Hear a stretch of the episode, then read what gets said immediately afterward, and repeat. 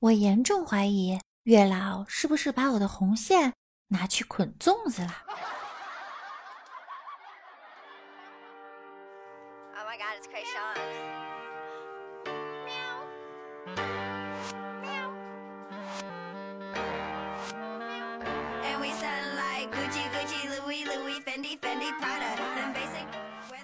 Hello，欢迎大家来到万事屋。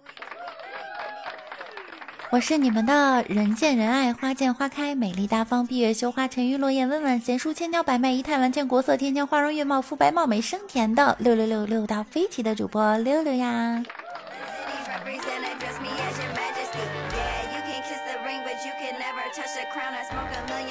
米饭和包子打架，米饭人多势众，见了包着的东西就打，糖包、肉包蒸饺，无一幸免。粽子被逼到墙角，情急之下把衣服一撕，大喊：“看清楚，我是卧底！”明天就是端午节了，你们吃粽子了吗？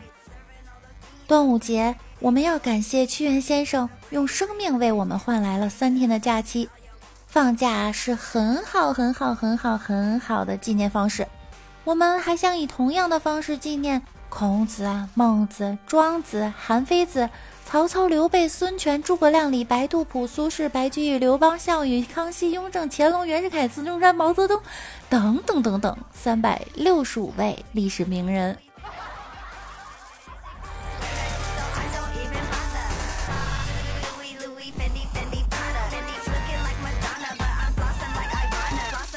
凡是在我朋友圈开店的。卖车、卖表、卖迷魂药的，卖裤衩子、胸罩的，卖化妆品和神皂的，卖衣服、卖鞋帽的，卖包包、卖面膜、卖日用品、卖飞机票、卖手机号的，还有卖萌晒甜蜜照的。端午节要到了，卖啥你们就送点啥吧，我也不容易，瞪俩大眼珠子瞅你们一年啦。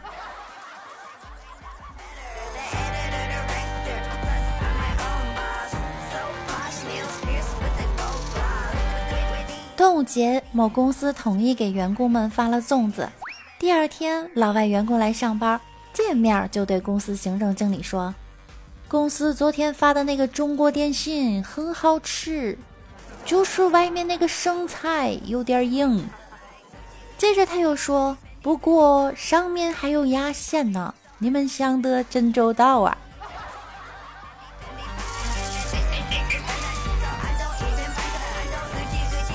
说到吃，在中国有我们很多喜欢吃的食物，外国人连看都不敢看；也有一些外国人很喜欢吃的食物，我们中国人也认为特别恶心。例如动物的内脏，比如鸡心、鸭肠、肝、脾这些东西，外国人是不吃的，他们认为特别恶心。但是我们中国人就特别喜欢吃，我们中国人经常丢掉的土豆皮。外国人却特别喜欢吃，而且他们还能做出好吃的食物。中国人喜欢吃植物的叶子，外国人喜欢吃下面的根茎，也就是我们喜欢吃菜，他们喜欢吃根。外国人居然吃蓝奶酪，蓝奶酪连着霉菌一起吃，那种感觉就像菌毛一直卡在喉咙。痒痒的，发臭发霉。中国人还喜欢吃皮蛋、臭豆腐、蛇、穿山甲、各种动物的爪子、动物的头，这些外国人连看都不敢看。还有各种煸及泡的酒、猪脑、猴脑、昆虫、毛鸡蛋，这都是外国人不吃的食物。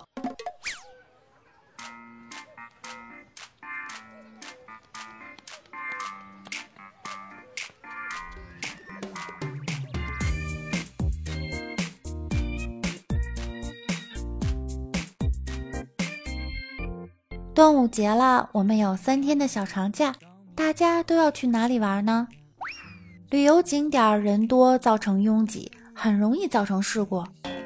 今天听说西安兵马俑旅游景点为了游客安全，在端午节做出以下规定：单眼皮单日游玩，双眼皮双日游玩，一单一双的夜间游玩。戴墨镜的游客按故意遮挡眼皮处理不让游玩。男追女的在国内游，女追男的在国外游。依然单身的游什么游？加班。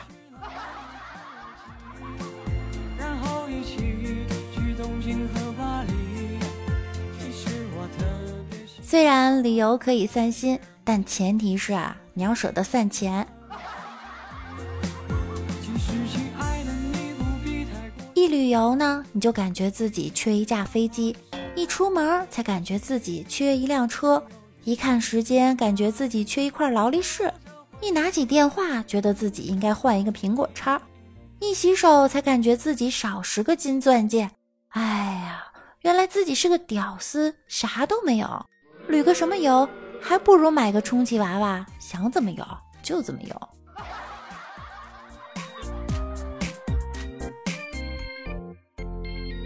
今天教练特别着迷记得六六有一年十一的时候去云台山玩，那叫一个人山人海。白天上山，景点全程人挤人，排着队上去，排着队下来，下山。到了晚上九点，还在景点挤着，回宾馆的摆渡车完全拉不过来，最后只好走回去。回去以后，导游分配房间，说十一临时房间不够，愣给拼了一个三人间。现在说起来，还是记忆犹新。五一的时候，李大脚去旅游，他对当地景点不太熟悉，就拦住一个中学生，问小伙子。这附近有什么好玩的地方吗？中学生听后指着前方说：“嗯，往前面走，有个很不错的地方。”李大脚说：“哦，我对这里不熟，哦，你能带我过去吗？”中学生愉快地回答：“行。”他领着李大脚走了十分钟，边走边聊，然后在一个胡同口停下来说：“你看看，前面有个网吧。”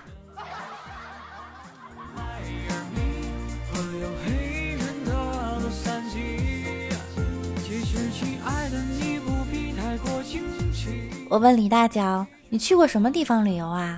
他回答：“长城、黄河、南海、海南。”我问他：“你觉得这些地方都怎么样？”他回答：“嗯，长城很长，黄河很黄，南海很偏南，海南啊都是海。”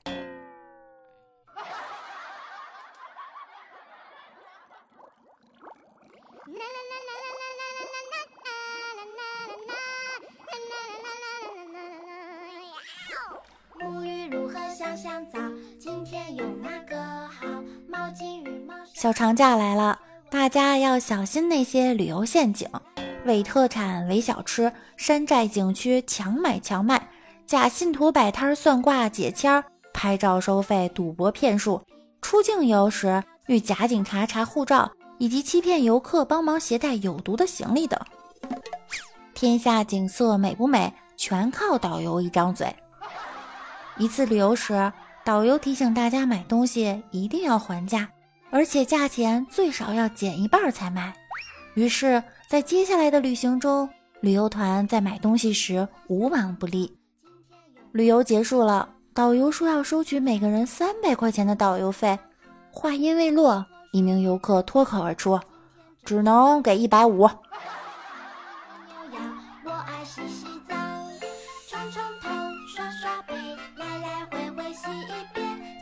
不过，随着社会的发展，旅游行业也越来越规范。如果有导游带您参观景点儿，给您讲解的，千万别太冷淡。能熬着三十多度的高温，或者背个雷雨包的，基本没有官二代、富二代。不拼爹，他们拼自己。上车睡觉，下车尿尿，停车拍照，回去以后什么都不知道。到了北京才知道自己官儿太小，到了上海才知道自己懂得太少。到了深圳才知道自己钱少，不到山东不知道路好，到了重庆才知道结婚太早。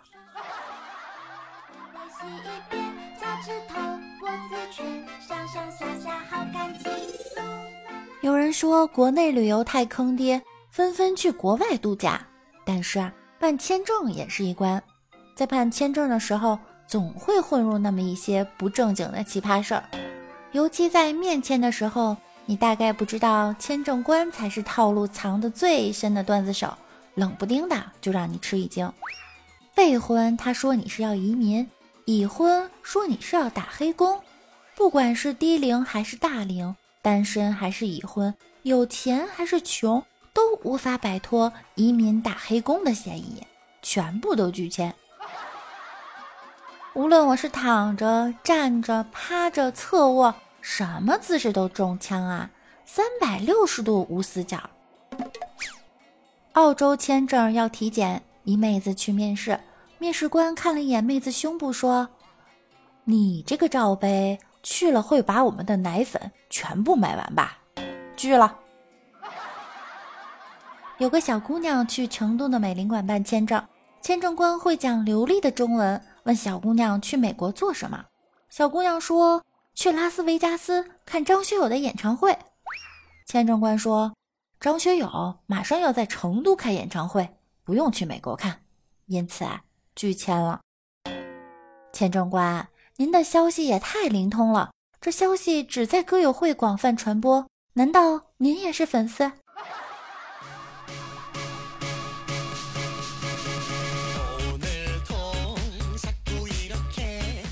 朋友打算去美国玩，签证官问他去美国干嘛？他做了个推筹码的动作，大喊一声 “show hand”，结果被拒签了，理由竟是如此贴心。是怕他输光了回不来，赢太多不想回来。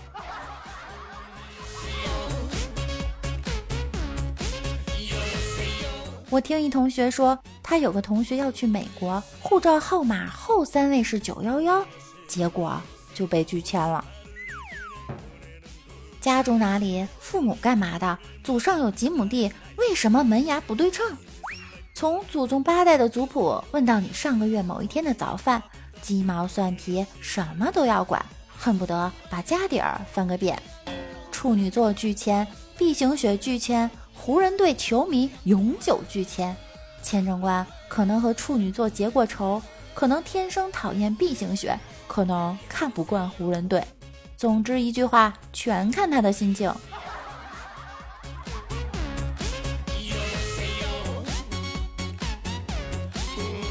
真正的旅行不计算金钱，不计较得失，不破坏风景，不影响心情。在此，六六祝大家游山玩水好心情，观花赏月养心性，观海弄潮心澎湃，自由自在乐开怀。好啦，本期由六六带来的万事屋又到了和大家说再见的时候了。喜欢主播的呢，可以在喜马拉雅首页搜索主播六六，关注我并订阅我的专辑万事屋。对节目有任何意见和建议，可以在下方评论。感谢收听，感谢陪伴，多多评论、转发、分享一下，多多爱我一点嘛，爱你们哟，么么哒，嗯，我们明天见。